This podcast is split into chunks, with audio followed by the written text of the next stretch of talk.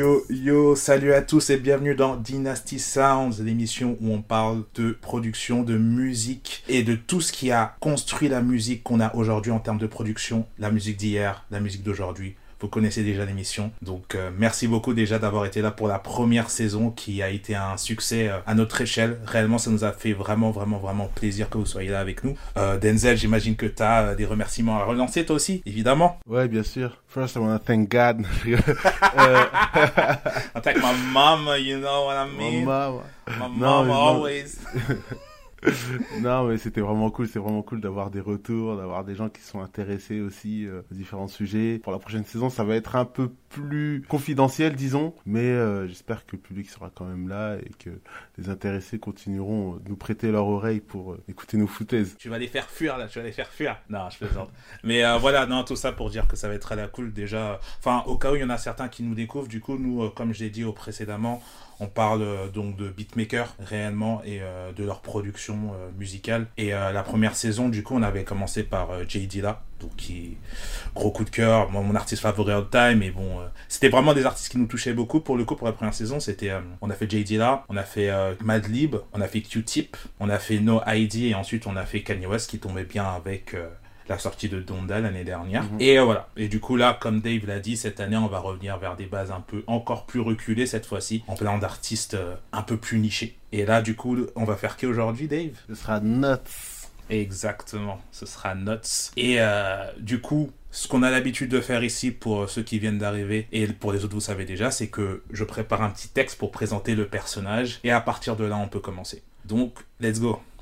Traditionnel et anticonformiste, la fuck you attitude comme il le dit lui-même, c'est ce qui définit le mieux la légende vivante qu'est Nuts, beatmaker de renom issu de Virginie qui ramène la rue dans chacune de ses compositions avec une pointe de créativité voire de folie, ce qu'il faut pour faire la différence entre lui et ses acolytes.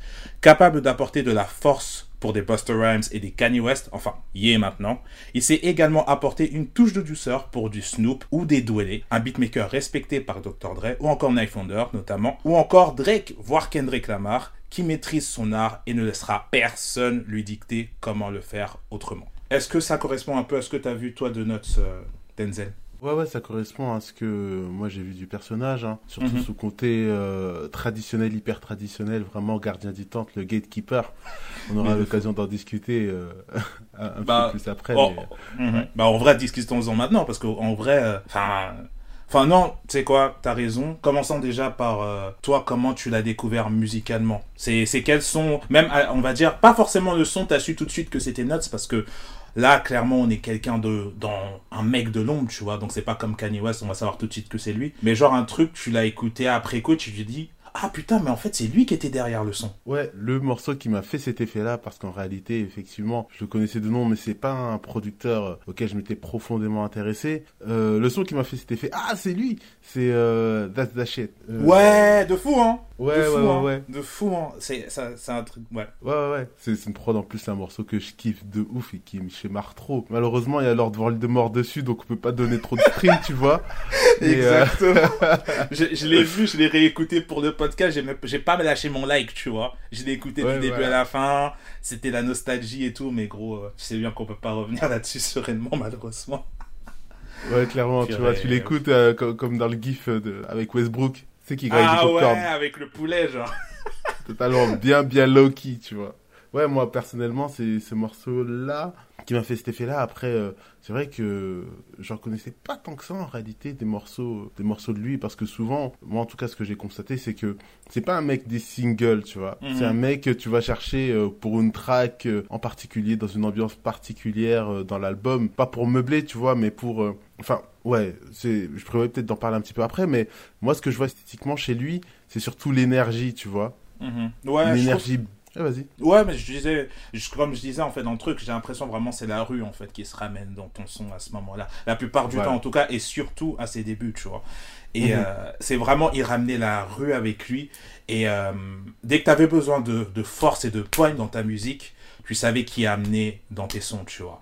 Et déjà, euh, du coup, du, à New York, à l'ancienne, dans les années 90, il y avait cette génération-là qui sortait du côté beaucoup plus, on va dire, enfin, anticonformiste, mais dans le sens beaucoup moins, euh, on lève les drapeaux, protestants. Enfin, ils étaient plus tellement dans la protestation, mais ils étaient dans la force, le gangsta rap et ce genre de choses, dans la performance vocale. Et dans ces moments-là, on savait qui a appelé, du moins à partir du moment où il a commencé à bosser avec Buster Rhymes, vu que c'est à partir de là que tout a commencé réellement pour lui, euh, pour Nuts. Bah, tu savais qui a appelé en fait, parce que le mec, il allait venir, il allait te ramener des grosses basses, il allait te ramener euh, des sons vraiment forts. T'avais l'impression qu'il ramenait toute sa rue avec lui derrière lui, tu vois, dans ses productions. Et euh, c'est ça qui faisait en fait que c'était une personne de choix à ce moment-là, tu vois. Mais c'est vrai qu'à partir de ce moment-là, il fallait que Buster Rhymes il arrive pour pouvoir le montrer aux gens et euh, lui venir avec sa vague des flip modes et Notes qui arrivait derrière, tu vois. Enfin, je, je sais pas si c'est ce que tu as ressenti de ton côté. Ouais, totalement, totalement. Après, il arrive, euh, je crois, sur euh, le. ah, J'ai toujours du mal à prononcer le titre de son album, l'album de Busta Rhymes. Euh, je vais l'appeler ELE. Les puristes reconnaîtront. Ah ouais, Extension Level Event. Voilà, ça. Voilà, merci beaucoup. Ton English est bien meilleur que le mien. Ah, already know I'm to- talk- Ouais, j'ai pas le We were talking English and I'm saying I come from New York and shit, man. You already know. euh, you already know, mais- J'ai un flot du règle là en ce moment, tu vois. Main frottée. Non, mais laisse tomber mon niveau TOEIC, oublie chacal. Non, j'abuse, mais bref. Et euh, sur cet album, par exemple, tu vois, il y a Everybody Rise. Mhm. Euh, moi, Ouais. par exemple, qui m'a- qui m'a beaucoup interpellé parce que dedans, t'as le sample d'un Mhm. morceau qui est peut-être dans mes top 10 euh, beats préférés, allez, top 20, euh, Mhm. celui de Boss Life de Snoop Dogg, tu vois. C'est le même sample. Ouais. Et euh, du coup, ça a été intéressant de comparer, d'observer la manière dont les deux producteurs abordent le sample. Le sample, tu vois, il est un peu mélodieux, un peu classieux, avec cette espèce d'arpège de, de, de guitare et le- même le piano, tu vois. T'as t'as- t'as un truc vraiment Tu parles de celui de. Nuts Non, le sample d'origine. Ah, ok, le sample La, d'origine. la- la celui- matière première. Ok, ok. d'accord. Pour moi, la matière première, tu vois, elle a cette qualité-là. Mhm. Et d'ailleurs, c'est ce que tu ressens dans euh, ce qu'a voulu faire Dre, je pense, en exploitant ce sample, parce que ça se ressent dans le titre, tu vois, Boss Life, c'est vraiment la Mhm. vie de boss, euh, avec Mhm. la fourrure, euh, Ouais, le- le- Là, on est dans le pimp shit de fou, mais bien sûr. Pimp il y a rien de plus Snoop- mort, Il y a rien de plus Snoop que ça, en fait. Ouais, c'est Snoopesque à mort, tu vois. Mhm. Et euh, Notes, lui, quand il l'aborde, tu vois, c'est vraiment des tas de pas avec euh, les gros coups de kick, tu vois, tin, tin, tin, Mm. tin. Tu vois, c'est vraiment à la de pas. Et euh, l'autre chose aussi dont je voulais parler, c'est le fait que ce morceau-là, il sort, il me semble, en 98, si mes, euh, si mes souvenirs sont bons, cet album-là, il sort en 98. Mhm. Et euh, la fin des 90s, comme tu l'as dit, c'est l'époque des boom bap de bagarre, tu vois. Ouais, mais c'est exactement ça. Ouais. Comme disait là- mon, mon cher ref euh, Balibs, les boom bap anthem, tu vois. Ouais, ouais, bah oui. là, tu vois, les, euh, l'époque des Any Up, tu vois, l'époque euh, des Cold as Ice. Mhm, c'est ça. Tu Mais de toute façon, tu vois bien que le mec Nuts, tu vois, MOP, il était évidemment en train de traîner avec eux, tu vois, parce que Mhm. c'était un mec de bagarre. De toute façon, en vrai, quand tu vois Nuts en tant que personnage, c'est un mec de bagarre direct. Tu le vois tout de suite. Genre, le mec, j'ai vu, il était en, on était en 2007, crâne rasé, pas de coin, euh, gros tatou sur les bras. tu vois C'est Et en fait, c'est la rue. mais c'est la rue de fou, tu vois. C'est pas comme. euh, En fait, c'est presque un mélange de plusieurs personnes qu'on a vu jusqu'à maintenant, tu vois. Il est comme Mhm. Madlib, il parle pas trop, mais le dire, c'est qu'il parle quand même. Tu vois, Madlib, il va te dire un truc, tu vas lui dire un truc, il va te répondre et puis c'est fini. Lui, il va prendre le temps de te répondre, mais il va prendre le temps de filer une pique à quelqu'un, tu vois ce que je veux dire. Et ça, ça me fume de ouf, en fait. Du coup, c'est un mélange vraiment de ce côté calme, mais en même temps, tu sais que le mec, euh, faut pas l'énerver, tu vois. Et donc Mhm. ça correspond vraiment à sa musique et là où il est en fait. Et quand on l'appelle, c'est t'appelles ton homme de main, tu vois, quand tu vas te taper contre quelqu'un. Lui c'est l'homme de main pour venir sur ta prod et venir Ouais. taper sur le sur le clavier, tu vois. Ouais, voilà, c'est le, c'est le mec qui t'amène un beat pour lequel tu fais euh, une grosse performance vocale, tu vois. Tu Mhm. donnes, tu t'égosies. Et c'est pour ça que ça marchait bien avec le flip mode, tu vois. Flip mode, c'est un peu ça, c'est un peu ça l'énergie quand tu considères Busta, mais quand tu considères aussi Radiga, tu vois. Mhm. sur, Ouais. euh, sur les prods qu'il a posé et qu'il a filé à Radiga, il y a totalement cette énergie et même la manière, tu vois, dont Radiga elle pose avec sa voix au perché. Tu vois, ce ton-là un petit peu au perché, ça marche trop Eh, bien. J'avais trop un crush pour Radiga à l'époque, justement, avec euh, sa voix un peu grave et tout, sa dégaine. Elle avait un truc, tu vois.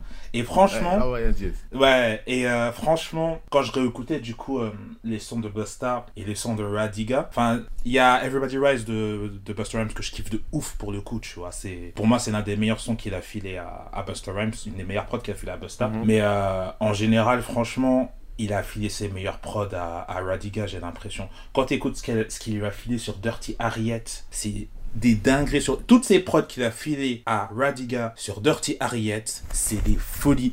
Euh, je pense à The, The Spitting Anthem, je crois. Et c'est ça, en fait, qui est drôle avec lui, c'est que même s'il a ce côté très street, très hood et très traditionnel de faire de, des choses, je trouve quand même qu'il a une certaine touche plus théâtrale que, par exemple, à No ID, tu vois. Ça va pas être que posé, Mhm. ça va être, par exemple, dans le son avec Radiga, t'entends une personne qui est en train de cracher sur tout le son, tu vois ce que je veux dire? Mais ça glisse quand même, tu vois. Et puis, de toute façon, quand t'écoutes ce qu'il fait avec euh, Buster Rhymes et tout ça, il va te faire ta prod, il va faire ta boucle classique, et euh, dedans, il va te rajouter un élément qui va faire que ça sort du lot. Il va te rajouter un violon, il va te rajouter une orgue, il va te rajouter Mhm. un piano, tu vois, qui va apporter une certaine forme de folie, en fait, à, à la musique en question. Et en plus, c'est marrant parce que du coup, quand tu le mets à côté de sa personnalité très fermée, et, euh, un peu dans le clash, très cynique, tu vois. Et en fait, le fait qu'il soit cynique, c'est que ça le rend drôle, en fait. Et euh, le fait d'entendre sa musique, c'est un peu presque en contradiction avec son personnage à lui, parce que t'entends sa musique quelquefois, il sort des trucs, euh, enfin, tu comprends pas ce qui se passe, en fait. Comme j'ai dit, le son avec Radiga, où t'entends une personne cracher sur toute sa chanson,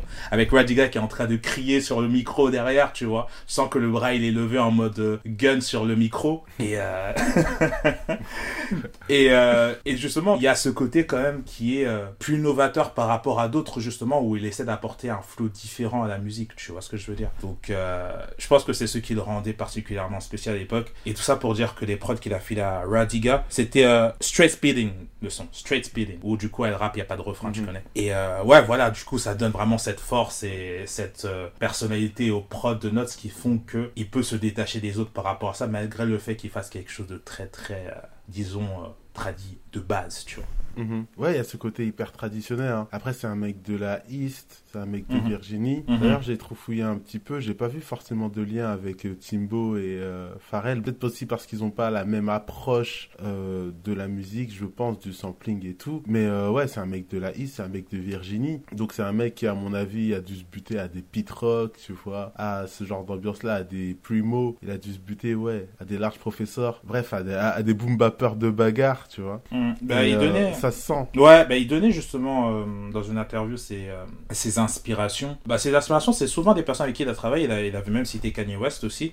Euh, de toute façon, Kanye West, déjà, je pense que le lien il s'est fait par rapport à Buster Rhymes. Euh, Parce Mhm. que tu dis, genre, les autres, je pense qu'ils sont vraiment trop éloignés musicalement et même dans leur manière de penser pour travailler ensemble ou faire des choses ensemble, tu vois. Enfin, Timbaland et euh, Pharrell, c'est des personnes qui sont beaucoup dans l'expérimentation, en fait. Et euh, Kanye West aussi, c'est quelqu'un qui expérimente évidemment beaucoup. Donc, les trois, ils sont faits de la même matière. Mais je pense que la différence, c'est que Kanye West, il a ce côté plus boom bap et il est hyper fan de Buster Rhymes. Il a dit encore dernièrement dans son interview avec Dream Champs. Tu l'as vu l'interview avec Dream Champs entre temps ou pas Euh, non, par contre, celle-là, j'ai pas vu. Ah mec, c'était n'importe quoi, mon vieux.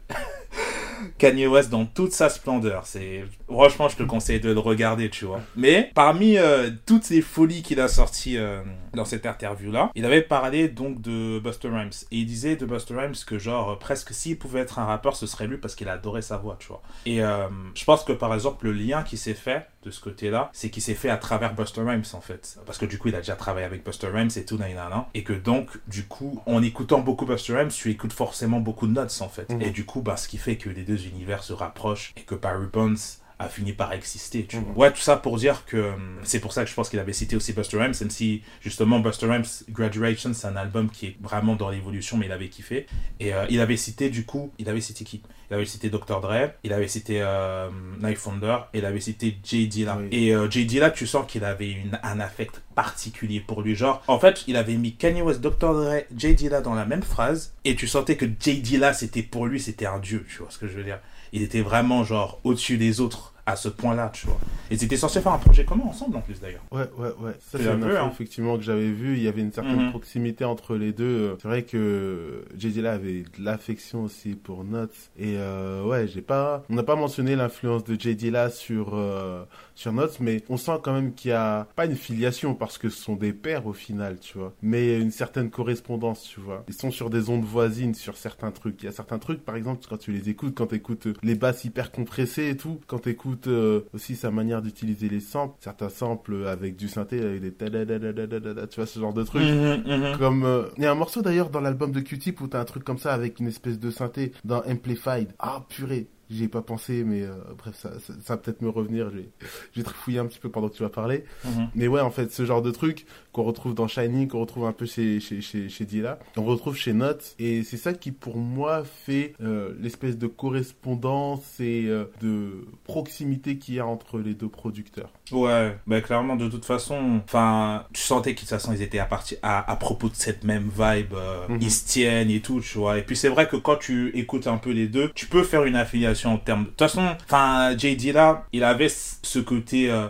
en fait, il était, il était plus ouvert musicalement, on va dire, tu vois ce que je veux dire. Mais par exemple, on regarde les personnes avec qui ils ont travaillé. Euh, Notes, il a travaillé avec Douele, du coup, il a beaucoup travaillé avec Dilla. Euh, il a bossé avec Bilal, qui a beaucoup travaillé avec Dilla. Il a bossé avec les gars de Little Brother euh, Fonté notamment. Et, euh, quand il travaille avec des mecs comme Fonté, tu sens qu'il apporte cette vibe Dillaesque quand même dans la production. Donc tu sens qu'il y a une énergie qui est là, qui est proche dans ce qu'ils sont capables de proposer. Et de toute façon, tu pouvais sentir que ça pouvait matcher entre les deux à partir de ce moment-là, tu vois. Et en fait, plus le temps passe, plus j'ai l'impression qu'il y a beaucoup de personnes qui voulaient faire des trucs avec Dilla, mais Dilla il est mort en fait, et la seule personne qui a eu cette chance-là, c'est Madlib. Parce que bah, je pense qu'ils étaient tout simplement plus proches en termes de son, et puis ils étaient, ils étaient vraiment, vraiment, vraiment collés ensemble tout le temps, à chaque instant, tu vois. Il y avait une vidéo de, de Dilla et de Madlib qui tournait beaucoup, tu sais, où ils sont chez, le, chez un disquaire là. Mhm. Et euh, j'ai j'ai su l'histoire de ce truc dernièrement où je savais pas où. En gros, euh, Madlib, il est parti au Brésil et du coup, il a embarqué Dilla avec lui et c'était pendant la période où Dilla, il était malade en fait. Du coup, Dilla, il était là-bas, il sortait jamais de chez lui, tu vois. Euh, Enfin, il sortait jamais de là où ils étaient parce qu'il était pas bien. Mais là, genre, ce, moment-là, c'était l'un des seuls moments où il était sorti. Du coup, ils ont pris la photo au Brésil chez le disquaire en train de chercher des sons et tout, nan, tu vois. Enfin, bref, tout ça pour dire que c'était pour montrer à quel point ils étaient proches et enfin je sais qu'il y a Common aussi il y a Common aussi qui est super proche de Dilla mais Madlib c'était vraiment un des gars avec qui euh, Dilla devait forcément travailler forcément faire des choses parce qu'ils étaient tout le temps collés ensemble tu vois. Mais euh, ouais tout ça pour dire que euh, le lien est forcément à faire entre les deux parce que de toute façon ils, ils résonnent autour euh, des mêmes choses tu vois. Et je pense aussi leur perfectionnisme et leur envie de travailler parce que je trouve quand même que au fil du temps Notes il a réussi à apporter des touches en plus dans sa musique en fait. Genre, même si justement il a ce côté plus traditionnel et tout, et c'est marrant parce que quand t'entends Notes parler, Notes c'est un mec, il est anti-évolution, tu vois. Genre, il, il veut pas, il est dans son délire, il est dans son carcan, déjà il veut pas que tu lui dises quoi que ce soit sur son son, tu vois. Si tu travailles avec savoir. lui, il veut rien savoir. Et il est là, genre, il dit ouais, euh, j'aime pas les, les mecs qui, qui font crânerie, ils savent tout, tu vois. J'aime pas les know-it-all. et à chaque fois il dit, they piss me off, man. Et après il se tape une barre.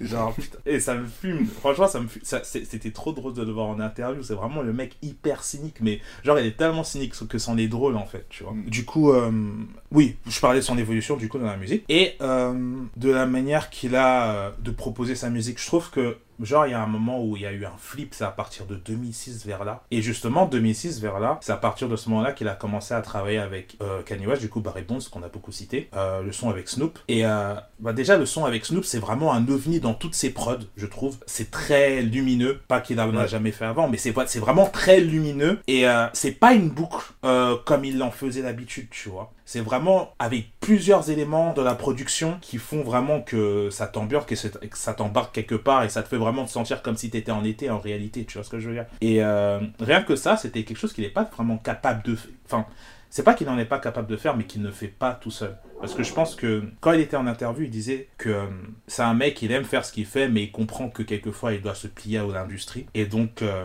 faire des choses pour gagner des sous, tu vois. Et euh, ce son-là, c'était clairement le but, c'était de gagner des sous. Et donc il est capable de proposer quelque chose de différent à partir de ce moment-là, tu vois. Et là, c'était une prod qui était beaucoup plus évolutive, avec des éléments en plus. C'était pas juste une boucle avec un piano qui arrive ou bien une orgue qui arrive qui apporte ce truc en plus. C'est beaucoup plus évolutif, tu vois. Et euh, c'est une chose qu'il a été capable de faire réellement, je trouve, à partir de ce moment-là euh, dans sa musique, tu vois. Euh, attends, j'avais un autre son en tête. Ah, euh, il a fait un son dans Doctor's Advocate de...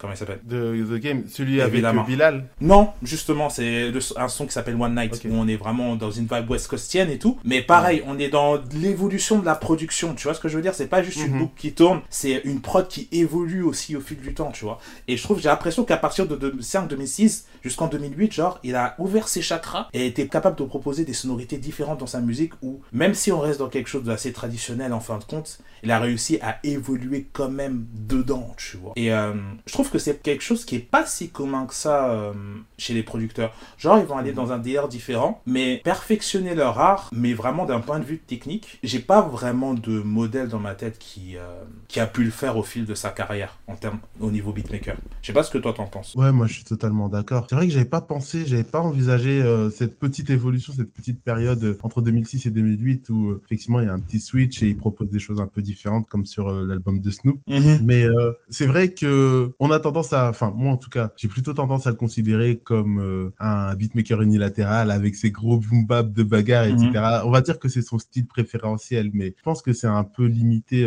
les qualités de l'animal parce que il y a certains trucs vraiment quand tu les écoutes en fait tu sens qu'il y a des possibilités, il y a des ouvertures. Et moi il y a deux trucs qui m'ont interpellé en ce sens, c'est le morceau avec Douélé, le morceau Ouais, avec mais tu vois, tu C'est complètement vraiment- différent. C'est complètement Ouais, voilà. différent de ce qu'il propose habituellement. Totalement, une petite Et c'était dans cette période. euh, tu vois. Et c'était dans cette période en plus. Ouais, totalement. Tu vois totalement, c'est dans cette période-là. Mm. Et euh, il y a une deuxième chose aussi qui euh, témoigne de sa versatilité et des possibilités qu'il a, c'est euh, le fait qu'il soit particulièrement apprécié par Dre, si bien que il a un morceau euh, You Know, je crois, euh, dans, Ouais. dans ouais, You Know. Effectivement, euh, dans un des albums d'Exhibit. Et euh, tu sens qu'il y a toujours cette énergie qui est celle de Notes, mais euh, dans les éléments utilisés, une énergie un petit peu à la Dre. Après, peut-être que peut-être Bah, que ils ont- trifouillé un petit peu Ouais, dedans. C'est peut-être enfin- travaillé en commun parce que tu entends Ouais. vraiment la caisse claire, la Ouais, caisse claire bien industrielle de Dre.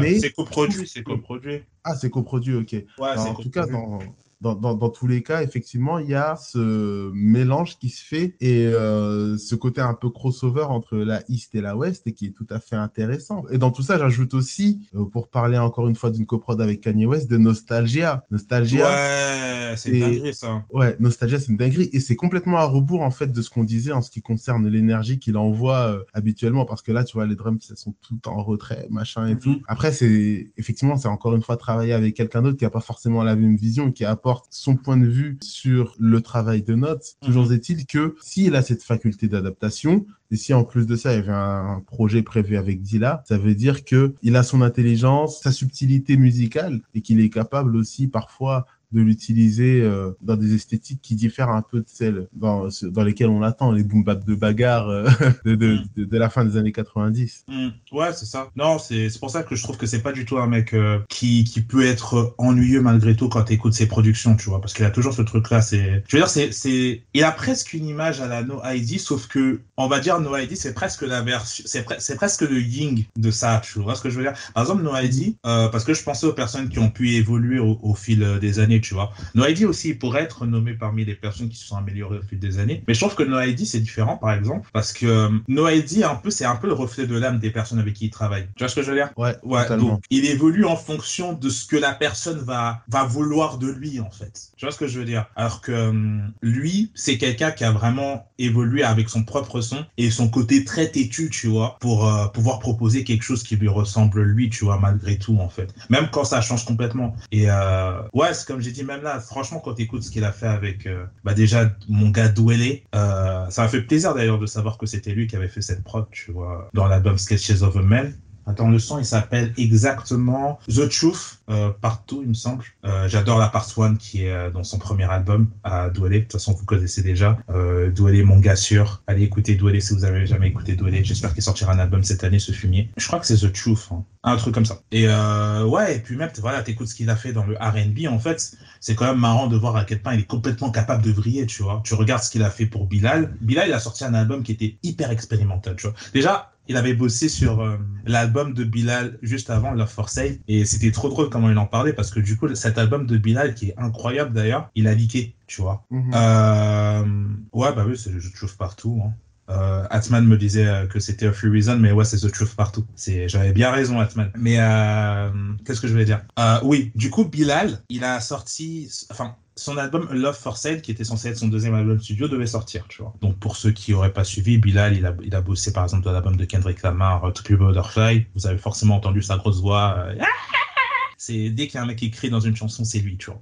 Et euh, donc, il- cet album de Love, Love for Sale devait sortir, mais l'album finalement, il n'est pas sorti parce qu'il a leaké. C'était trop drôle d'en parler parce qu'il disait Bilal, c'est un mec trop estimé, mais je sais pas, genre, dit Love for qu'est-ce qui s'est passé? Et il se tape une grosse barre et dit, je sais pas, il a niqué, il dit, mais il a dit, obligé, euh, Bilal, il a laissé son album traîner quelque part, tu vois. Il dit, tu vois, l'album de Trap Podcast, il a jamais niqué, par exemple, tu vois. Il dit lui-même, il sait là où il a laissé traîner, il a dit, c'est imbécile. Il se tape une grosse barre dessus, et voilà. Il dit, c'est bête, en plus, moi, j'ai sorti, j'ai produit dessus et tout, nan, tu vois. Enfin, bref, son cynisme m'a fait rire, comment il se foutait de la gueule de Bilal sur le moment, tu vois, ça m'avait tué de ouf. Tout ça pour dire que à partir de là, il a proposé des sons R&B qui étaient vraiment différents de ce qu'il proposait habituellement. En plus, déjà, The Truth, c'est un son euh, vraiment très sympathique, euh, très euh, ensoleillé aussi, tu vois. Et par contre, dans l'album de Bilal, donc son deuxième, son vrai deuxième album studio, il y a un son qui s'appelle Robot dedans. Il me semble. Bah, t'écoutes le son dedans, il est hyper expérimental, tu vois. Et même là, tu vois, tu, il te fait découvrir une phase de sa personnalité qui fait que tu découvres encore plus le book, tu vois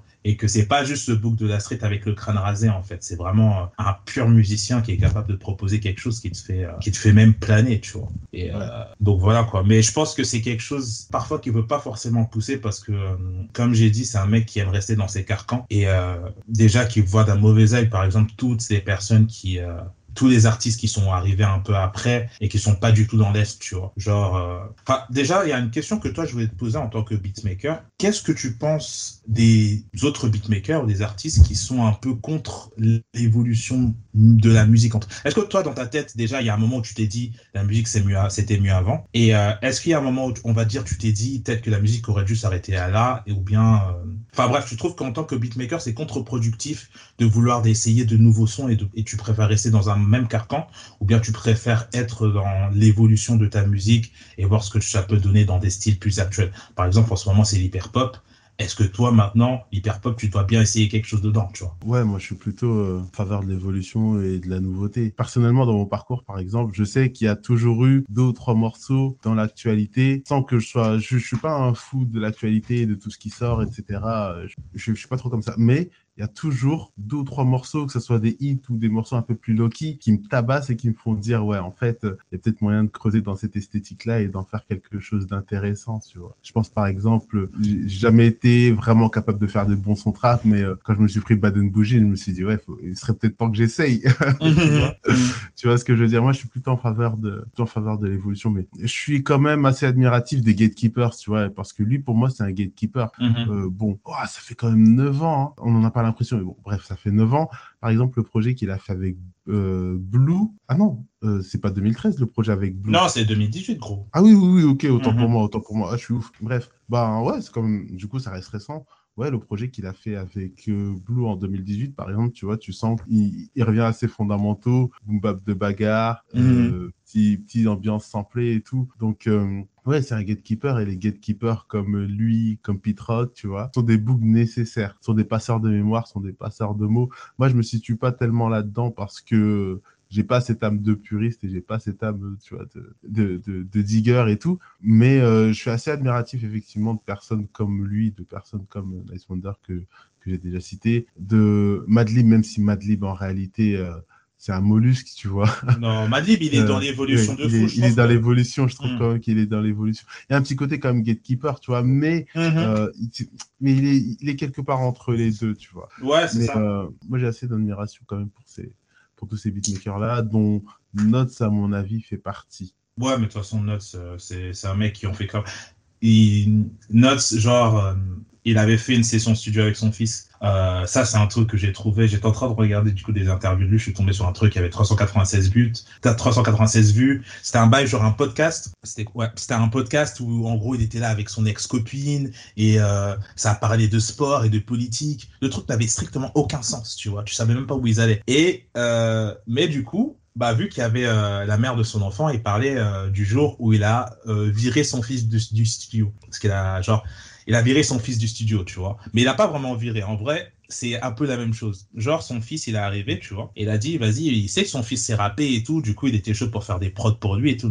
Son fils arrive et euh, du coup, il est sur le point de venir rapper, tu vois. Il dit, ok, tu sais ce que tu vas faire et tout, il n'y a pas de souci. Du coup, son fils, il commence à rapper, mais il rappe avec un flow plus actuel je sais pas exactement de quelle manière il a rappelé, tu vois. C'était peut-être le, triple flow à l'amigo, c'était peut-être autre chose, tu vois. Mais en tout cas, il avait un flow plus actuel. Donc son, son daron, il a coupé le son et il a commencé à retravailler sur ses prods, genre euh, devant son fils, tu vois. Il a complètement coupé le bail, il regardait plus son fils du tout, tu vois. Et son fils, du coup, il a gré que c'était gênant, c'était bizarre. Après, il a dit bon.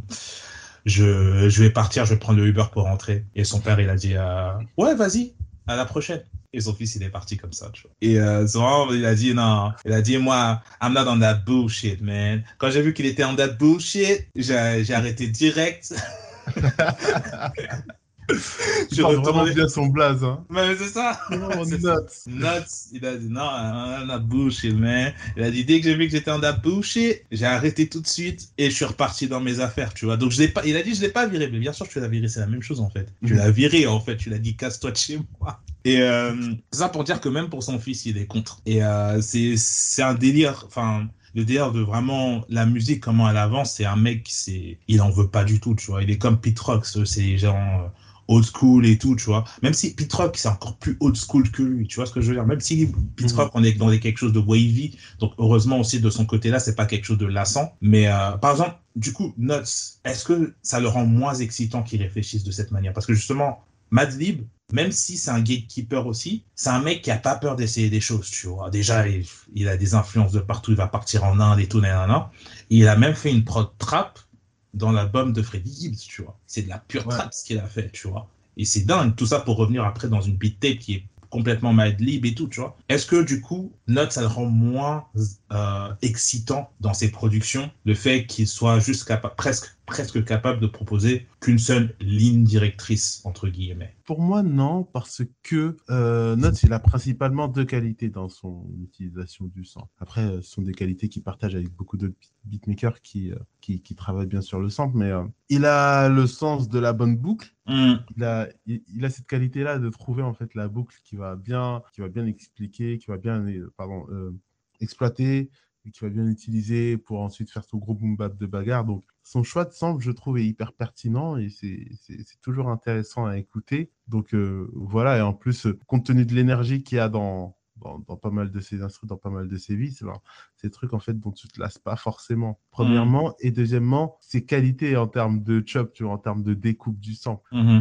Euh, par exemple, tu le vois travailler dans le Rhythm Roulette de Massapil. Oui. À, un moment, il récupère. Euh, Attends, non, c'est pas Butterfly. C'est un morceau. De... Je suis à ouf, moi. C'est euh, Chameleon Man de. Non, attends. Là, je te suis parce que j'ai pas vu son, son Return Roulette à en plus. Je, suis à ouf, comment j'ai pu oublier? Mais bref, euh, euh, c'est c'est dans l'album de, de Herbie Hancock avec les Headhunters, là, dans lequel il y a Watermelon Man, tu vois.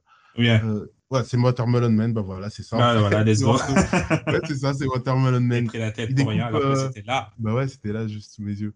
Mm et il chope euh, le, les parties de Watermelon Man, tu vois. Le... Il en fait un truc trop délirant à un moment, après il part sur un autre délire, c'est dommage, tu vois. Il m'a mhm. vraiment frustré sur ce délire-là. Mais bref, euh, c'est intéressant du coup sur ce Rhythm Roulette parce que tu le vois vraiment travailler euh, la matière, travailler le sample, les découper sur sa MPC et tout. Et moi j'aime bien ça. Moi j'aime bien aussi les beatmakers qui travaillent comme ça à l'ancienne avec la MPC, avec les différents petits chops et tout un peu à la Nice Wonder, à, à Pete Rock aussi, mm. euh, à, à, la Swiss Pete. Toi, je rigole. Toi, t'as trop hâte de te démonter de ouf. J'ai hâte. Vous savez comment j'ai hâte de parler de Spook et on va se marrer, frère. Ça, ça va être cool. Ouais. Non, non, non, non. En, vrai, j'ai beaucoup de rêves pour Swiss Beat, ça. C'est mm juste que, c'est juste que bon, parfois, il a des ambiances trop. Voilà. Et aussi, euh, c'est une des choses aussi auxquelles, euh, dont je voulais parler, tu vois. Par exemple, t'écoutes, euh, dans ELE, il y a Everybody Rise, il y a deux ou trois autres prods, tu vois, intéressantes de, de Notes. Et euh, dans ELE, tu as une autre prod de Swiss Beats dont je me souviens plus le titre. Et euh, tu sens que euh, c'est. Tu as le sbull de Swiss Beats et tu as le sbull de Notes, tu vois. Mm-hmm. Parce que le, le sbull de Swiss Beats, il est vraiment déconstruit à l'arrache, tu vois. Mais je trouve que chez Notes, il y a quand même une certaine subtilité, une certaine cohérence. Voilà. ouais. C'est quand même déconstruit chez Nuts. Ouais, c'est comme mhm. il y a quand même un flow déconstruit chez Nuts quand même. Mais euh, c'est vrai que chez Beat, c'est quand même beaucoup plus euh, bordélique entre guillemets. Quelquefois ça marche, quelquefois ça marche pas. Quelquefois ça m'a fait faire des stink faces de malade et quelquefois ça a été beaucoup plus brouillon, tu vois, parce que ça, ça fait partie du, de l'identité du boog en fait. C'est le côté Totalement. très brouillon de sa musique. Mais bon, Swiss Beats n'est pas le sujet du jour. Et moi, j'aurais pas que du mal à dire sur lui. hein. Donc, euh, Ah non, non, non, non, non, non. non. Donc, euh, Non, ouais. non. Mais voilà. Mais ouais, Swiss. Donc voilà, mais euh, oui, désolé, je t'ai coupé du coup. Ouais, et donc, ce qu'il y a de remarquable, du coup, chez Notes, à mon avis, c'est qu'il a cette capacité, quand même, malgré le sbull, malgré l'énergie qu'il met dans ses beats, malgré les grosses, euh, les, les grosses drums et tout, les- le, le, le son hyper bourru qu'il produit, euh, il y a quand même une cohérence, quand même une cohérence sonore, tu vois. Ça forme un ensemble. Et cet Mhm. ensemble, en fait, même s'il est hyper énergique, tu vois, c'est bien, c'est audible. Et c'est ça qui fait que, malgré tout, même si euh, il a une approche un peu plus simpliste que celle euh, d'un J. Dilla ou d'un Madlib, ça Mhm. reste quand même hyper efficace, ça tape, et euh, même si ça tape brutalement, souvent, euh, ça tape bien, quoi. Parce qu'il y a Mhm. cette cohérence euh, dans son beatmaking. Ouais, mais je pense que c'est comme. Enfin, ça, c'est surtout le Nas des, des premières années après 2006, voire même un peu après, tu vois. Enfin, justement, je trouve qu'après, il a été capable d'un peu adoucir son son. Franchement, tu regardes. T'as écouté l'album euh, de. Le dernier album de Little Brother? Non, par contre, ça, Ah. Faut absolument que tu l'écoutes déjà. Faut absolument que tu l'écoutes. Cet album est incroyable. Franchement, euh, enfin, de toute façon, moi, je suis Fonté d'où J'adore Fonté.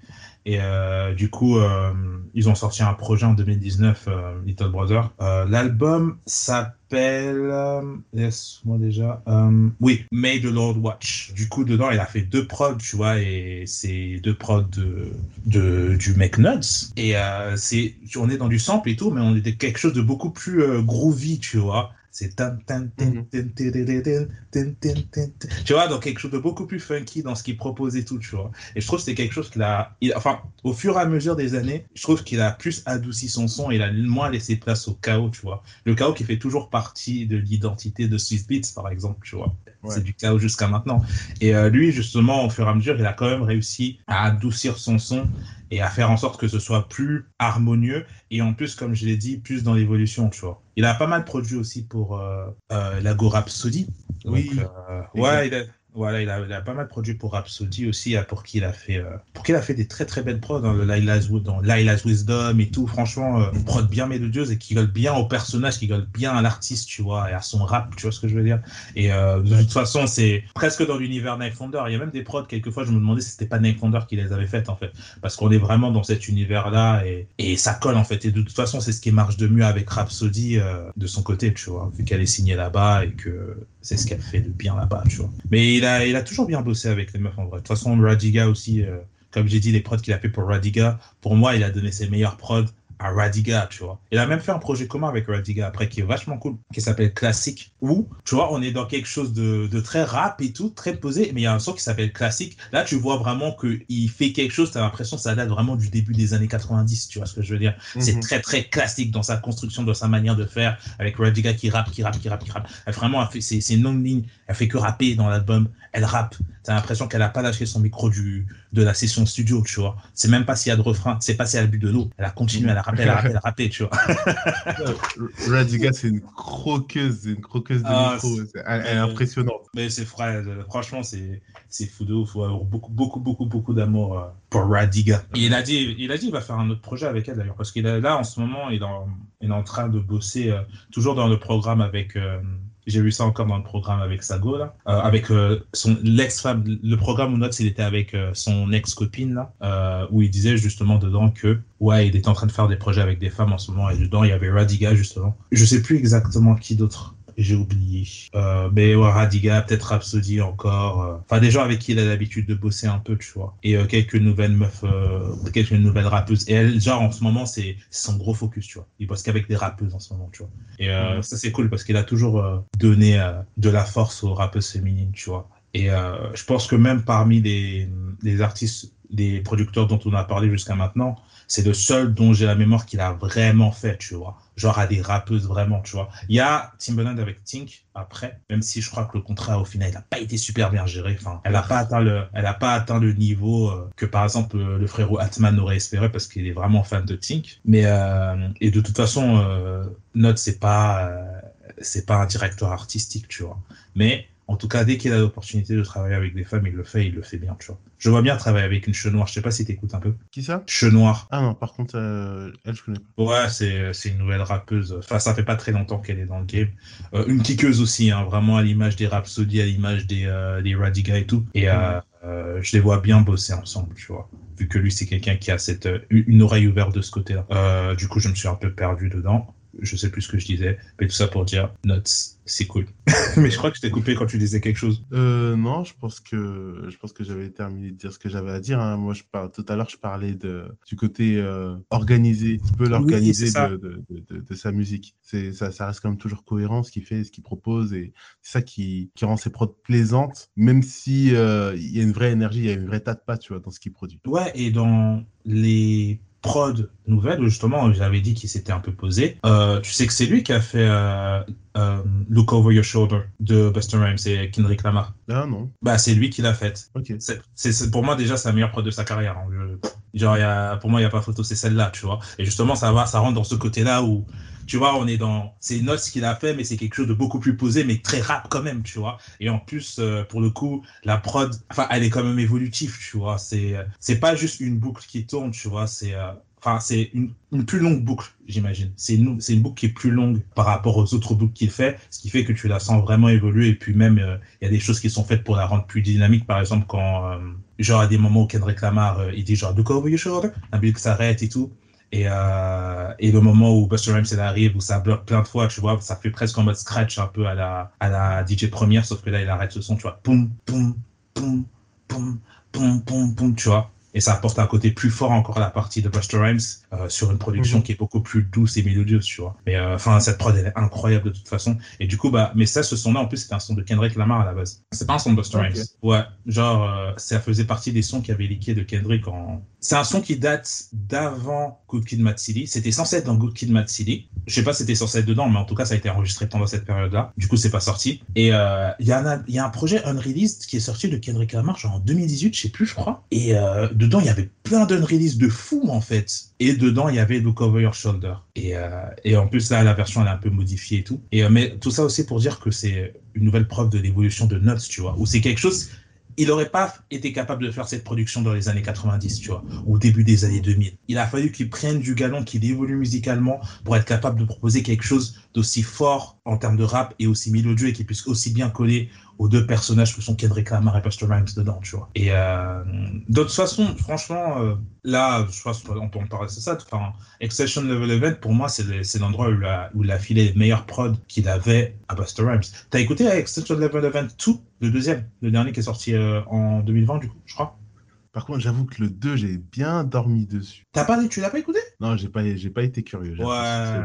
En fait, je comprends pourquoi tu ne l'as pas été. Parce que c'est Buster Rhymes. En fait, je pense qu'on part du. Ça fait longtemps qu'il n'a pas sorti d'album et quand il a sorti des projets, c'était pas les meilleurs. Donc je Ouais. peux comprendre qu'on dorme dessus.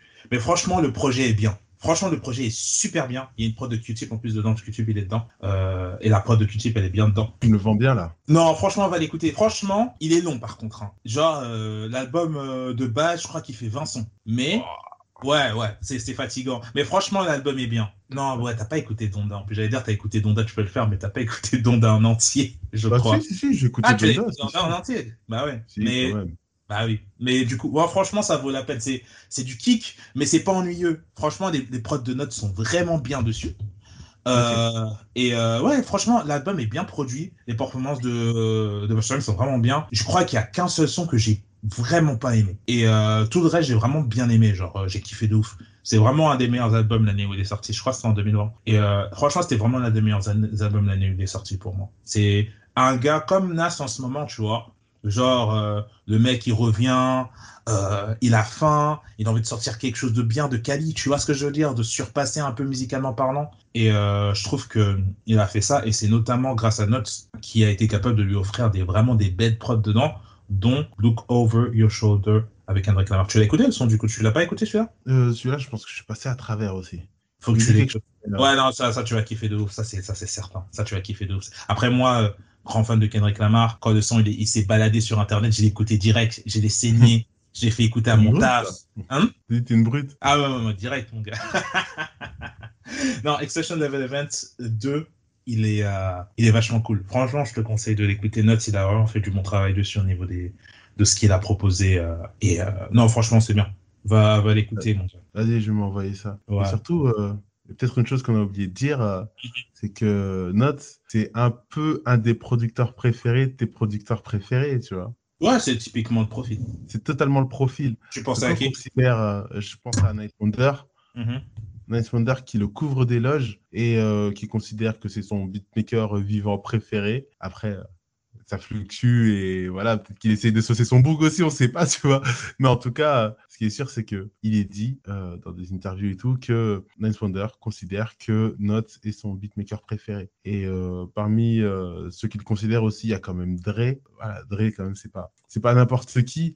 Et quand on a l'estime de ce genre de beatmaker là, ben forcément, tu vois, ça veut dire que on a de la valeur. Et euh, ce qui prouve aussi euh, l'estime que Dre lui porte, c'est euh, le fait que huit ans après, ils reprennent le sample de Everybody Rise pour le mettre dans Boss Life. C'est-à-dire qu'il y a vraiment eu, à mon avis, un attachement et quelque chose.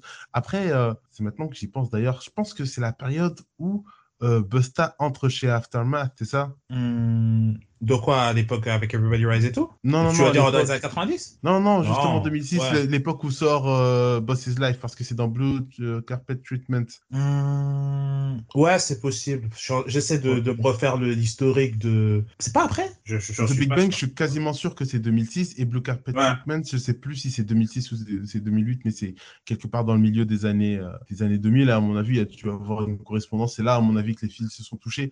Enfin bref, Mhm. euh, il y a une euh, indirecte avec Dre, mais euh, voilà, il a quand même mais- l'estime de Dre et ça compte. Ben, il y a plus que ça, mec. Tu sais que, genre, le premier son de Detox, c'est euh, Detox qui sortira jamais, mais le premier son non, oui. produit pour Detox, c'est lui qui l'a produit. hein. oui. C'est Notes qui a Tout produit le premier son.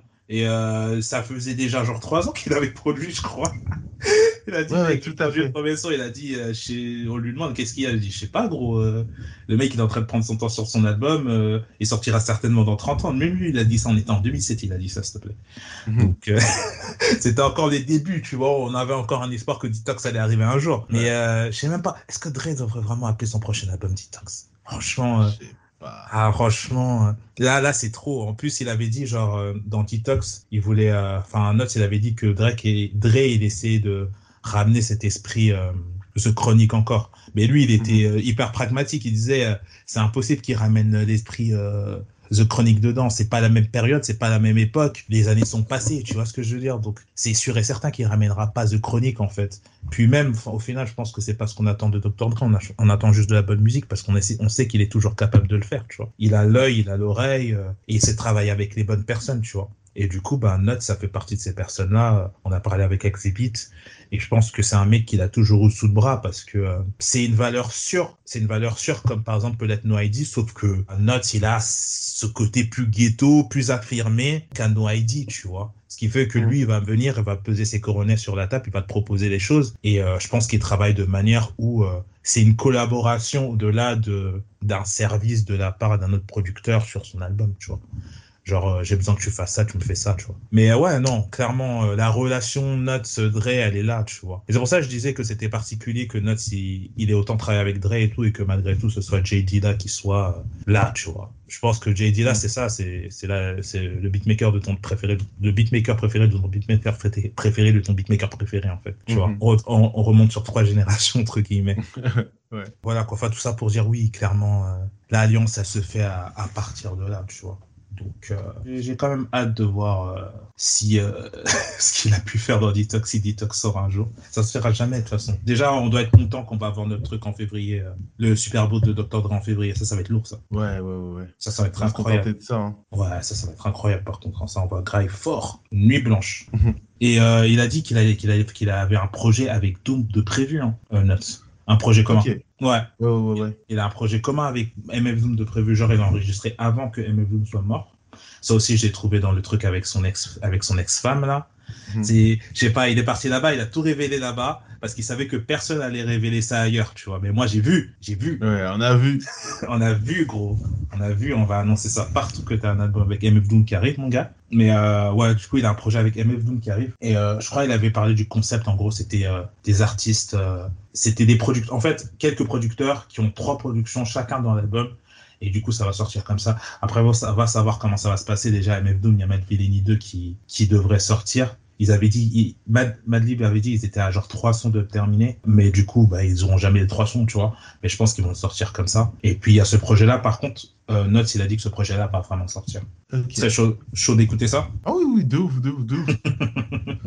De fou. Ouais, non, Ouais. voilà, ce, ce- ce serait cool. Bon, je pense qu'on arrive euh, à la fin, à moins que tu aies quelque chose à ajouter. Non, euh, j'ai rien à ajouter, si ce n'est que euh, c'était une découverte intéressante pour un beatmaker intéressant, un beatmaker euh, qui balance des prods bien tonitruantes Mhm. et qui, en tout cas moi ce que je retiens surtout, c'est effectivement sa capacité à balancer comme ça des beats bien, bien de bagarre, des boom bap en thème et Mhm. son influence aussi sur le parcours de Busta Rhymes Mhm. qui ouais ouais, ouais. Tout- toute cette énergie en fait toute la tatpa qu'il avait à la fin des années 90 on, on la retrouve condensée en fait dans les dans les travaux avec notes et ça c'est hyper hyper intéressant à constater Mhm. Ouais, bah, carrément d'accord, de toute façon. Du coup, est-ce qu'il y a toi, il y a des sons dans ta tête, tu t'es dit, ok, ce son est chaud? ouais Euh, si je devais en citer trois c'est You Know en Mhm. coprod du coup avec euh, pour balayer plus ou moins trois trois époques You Know en coprod avec euh, Dre sur l'album d'Exhibit Mhm. euh, Everybody Rise dont, dont j'ai déjà parlé parce que Ouais. le sample me touche trop le, le sample me chatouille la vie frère Non, le, le, le truc est lourd, c'est vraiment. Après, le petit piano. Non, le son est chaud. ah Le son est chaud. Le son est T'as bouillant. toujours, t'as toujours cette manière-là de reprendre les vies et ça. Ah, ça m'a- faut. ça m'a manqué ça, frérot. Ça m'a manqué. Il faut, mon gars, tu connais, j'ai pas assez fait dans l'émission, on se chauffe, on se chauffe, on se chauffe. Ouais. Mais ouais, Euh, ouais. Et le petit der, ce serait Nostalgia, du coup, en coprod avec Kanye. Ouais, incroyable. Et de toute façon, ça, c'est clairement aidé par la prestation de Pusha T et de Kendrick Lamar Ah dessus. oui, mais oui, oui. Oh. Oh là là là Deux monstres là-dessus. Ouais, ils écrasent la prod, c'est trop. Mais vraiment, c'est trop, c'est abusé ce qu'ils ont été capables de faire dessus. Du coup, euh, la prod a été respectée, en fait. Elle a été respectée à un point fort. Donc, euh, malade. tout, tout, tout allait ensemble, en fait. Tout allait ensemble. Euh, Bah, moi, déjà, je suis obligé quand même de citer Barry Bonds. Je... Oui. C'est un bordel, cette prod. Et euh, je connais même un pote qui a pas, juste pas, qui a pas trop kiffé ce son. Tu sais, c'est bizarre, ces sons où tu te dis, c'est un de tes sons préférés, comment ça se fait que quelqu'un peut pas aimer ce son, en fait, tu vois? Mhm. bah, moi, c'est Barry Bonds. C'est pas possible, en fait. Déjà, la prod est incroyable. La prod est vraiment est dingue. Enfin, je sais que, genre, euh, c'est écrit coproduit par Kanye West, mais je pense que, hormis le de la prod, tu vois, qui, qui- vraiment, ça fait très Kanye West, tout le reste, c'est lui qui l'a fait, c'est Notes, tu vois. Donc, en fait, la coproduction de Kanye West, elle est vraiment de 1%. Mhm. Mais euh, voilà, de toute façon, Kanye West, ce qu'il applique aux autres, il applique sur lui-même. Dès que tu es dans le studio, que tu as fait quelque chose, tu as parlé, tu as dit un mot, tu es dans les crédits. Kanye West, pareil, dans les crédits, dans la coproduction, du coup, par rapport à ça. Mhm. Et euh, enfin bref, tout ça pour dire que cette prod, dinguerie, prestation, euh, enfin les trois sont à leur prime en fait. Comme j'ai dit, là c'est le Nuts 2006, donc les trois sont à leur prime. Nuts est à son prime, Kanye West il est à son prime, Euh, enfin il est dans sa période de prime en tout cas. Euh, Lil Wayne il est clairement à son prime 2000 2006 et Lil Wayne c'était le roi, tu vois, tu peux rien dire. Mhm. Même si mon préféré c'était T.I. mais tu pouvais rien dire en fait, c'était Lil Wayne, tu fermais ta bouche. Donc euh, voilà, les trois étaient à leur prime clairement à cette période-là. Comme j'ai dit euh, tout à l'heure, le son de Radiga, Straight Speeding, cette prod c'est du grand n'importe quoi, comme j'ai dit. T'entends une personne cracher dans toute la prod, mais ça marche. Euh, genre, je, je me suis dit, mais c'est un truc de ouf en fait ce qu'ils ont été capables de faire ensemble dessus. Euh, après, en fait, c'est à partir d'après où ça commence à devenir un peu compliqué parce que il y a plein de prod, euh, Ride on Time, comme j'avais dit, de l'album de Little Brother, que j'ai kiffé de Mhm. ouf. Euh, déjà, cet album vraiment est vraiment génial de Little Brother. C'était vraiment un beau retour, je trouve. Euh, Look Over Your Shoulder, ah, j'avais dit, c'est ma prod préférée de lui. Il y a, genre, il y a pas, il y a, il y a pas de compétition. Genre, euh, cette prod, elle est vraiment incroyable. Donc, euh, déjà, quand le son n'était pas sorti, je trouvais ça vraiment dommage qu'il n'ait pas sorti parce que c'est, un- en fait, c'est comme un title Master de Kendrick Lamar, tu vois. Je sais pas si tu te rends compte qu'il y a une vie où, où euh, Untitled 2 est- n'est jamais sorti. Je je sais pas si tu te rends compte. Donc, il y a, donc, donc, il y a dans un univers, un- dans un univers du multiverse, Kendrick Lamar n'a pas sorti Untitled 2. C'est pas possible, en fait. C'est un, un bail. Get up on the phone! Quoi?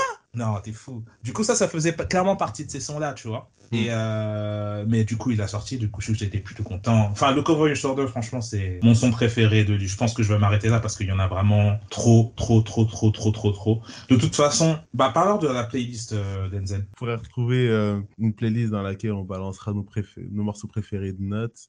Il y aura quelques-uns des morceaux qu'on a mentionnés ici, mais euh, bien sûr des trucs un peu plus creusés. On n'a pas parlé par exemple de ce qu'il a fait avec Scarface, on n'a pas parlé de ce qu'il a fait avec euh, Royce the Five Nine, mais il y a des choses quand même intéressantes. Euh, je tiens à dire que j'ai quasiment rien aimé de ce qu'il a fait avec Royce the Five Nine. Je, je, crois que j'ai aimé qu'une seule prod de ce qu'il avait fait avec Royce. C'est ouais.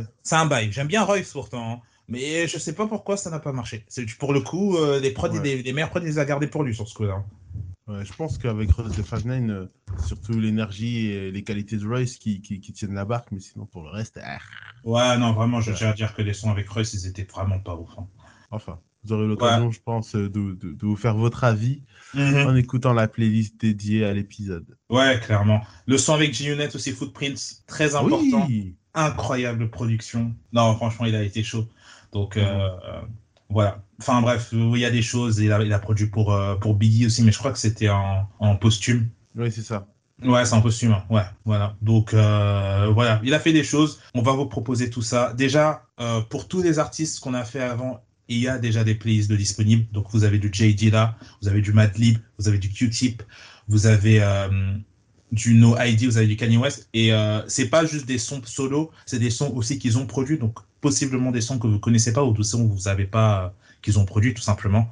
Donc euh, on a tout ça pour vous qui est déjà prêt dès maintenant et vous aurez Notes. Euh, bah en fait vous aurez Notes directement après le podcast étant donné qu'il sera déjà fait. Euh, c'est juste qu'on n'a pas encore fait jusqu'à présent parce qu'on est en direct et qu'on n'a pas encore fait la playlist tout simplement. enfin bref. voilà. Merci beaucoup d'avoir pris le temps de nous écouter, de nous avoir écoutés. Euh, J'espère vraiment que ça vous a plu. Et euh, on vous dit à la prochaine fois. Euh, du coup, là, c'est la reprise, c'est la saison 2. Les épisodes reviendront plus rapidement que entre la première et la deuxième saison. De toute façon, il fallait équilibrer tout ça, c'était les vacances. Et en plus, je viens de me rendre compte que je ne vous ai pas souhaité une bonne année. Purée, on n'a pas souhaité bonne année. Ouais, c'est vrai. C'est un bail. Ouais, c'est vrai, On est des ouf, on est des ouf. Ouais. Mais oui, mais c'est un truc 22. Ça, ça, aurait dû commencer comme ça direct. On dit ça à 1h27. Euh, c'est quoi ce bail? Ouais, tu avais des mots euh, pour euh, l'audience, pour the people. Non. non. non, bah. C'était une bonne année meilleure santé, meilleurs vœux. La période est un petit peu compliquée, mais 2022, mhm. on va s'en sortir. 2022, on va dead ça tous ensemble. Exactement. 2022, c'est pour nous, tu connais. You know what I'm saying, man. We gain this money, dog. We gain this bitches and all that, man. You already, you already know what's going on, man. Je sais pas du tout pourquoi j'ai fait ça, mais tu connais. La santé avant tout. Rien de plus important. Et bonne année, le meilleur pour vos projets et le meilleur pour notre projet aussi. On espère que ça vous a plu mhm. encore une fois. Et bah, on vous dit à la prochaine. Salut. Ciao.